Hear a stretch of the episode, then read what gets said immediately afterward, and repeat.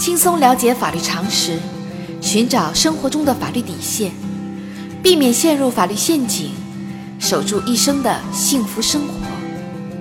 亲爱的听众朋友们，大家好，欢迎来到仙人球聊法律。今天的话题是：丈夫在房产证上加上妻子的名字，妻子随即起诉离婚，房产是否会被平均分割呢？房地产价格连续十几年上涨，房子已经成为大多数家庭最重要的财产。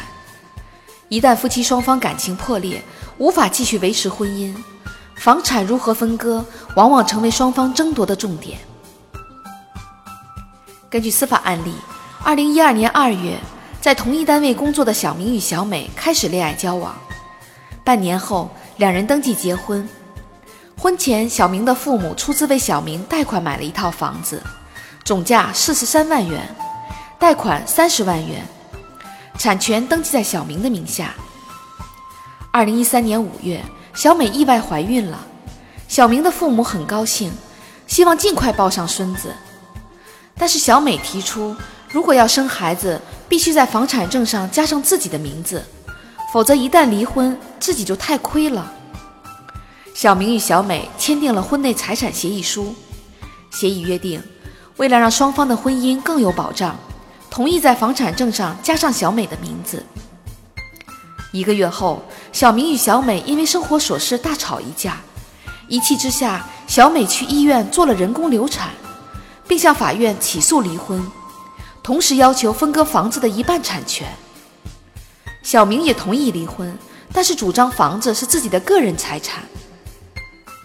双方争议的房产市场价值为一百一十万元，小明婚后使用公积金以及工资归还贷款本金七万元。对于两人的主张，法院会支持哪一方呢？仙人球提示：小美无权要求分割房子的一半产权，只能主张分割婚后小明还贷的部分以及对应的房产增值部分。因此，在本案例中。法院判决小明补偿小美七万元，补偿金额的计算请参考法律小常识部分。法律规定，赠与合同可以附带一定的条件，接受赠与一方如果不履行所附条件，赠与人可以撤销赠与。夫妻一方在婚前贷款买的房子登记在自己名下，结婚后使用夫妻共同财产偿还贷款，离婚时双方对房产分割无法达成协议的。房子的产权可以判给在房产证上写名字的一方，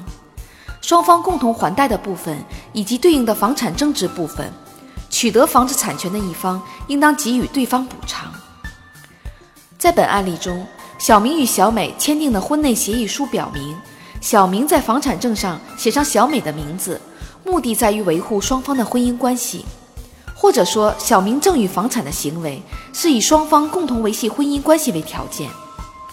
小美不但未经小明同意擅自打胎，而且提出离婚，可以视为赠与行为所附的条件已经不存在，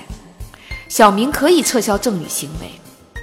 同时，由于夫妻双方未约定双方财产的归属，因此，尽管小明婚后使用自己的公积金以及工资还贷，该部分还贷的款项以及对应的房产增值部分属于夫妻共同财产，应当平均分割。小仙建议，夫妻之间多一分情感的呵护，少一分物质的算计，婚姻才会幸福美满。好啦，今天的话题就说到这儿。如果你也遇到类似的问题需要解决，请关注微信公众号“仙人球聊法律”。如果你还有哪些法律疑惑，也可以加入 QQ 三三八三六九二六六七留言，小仙会选取有共性的话题做专题解答。欢迎明晚八点继续收听《仙人球聊法律》。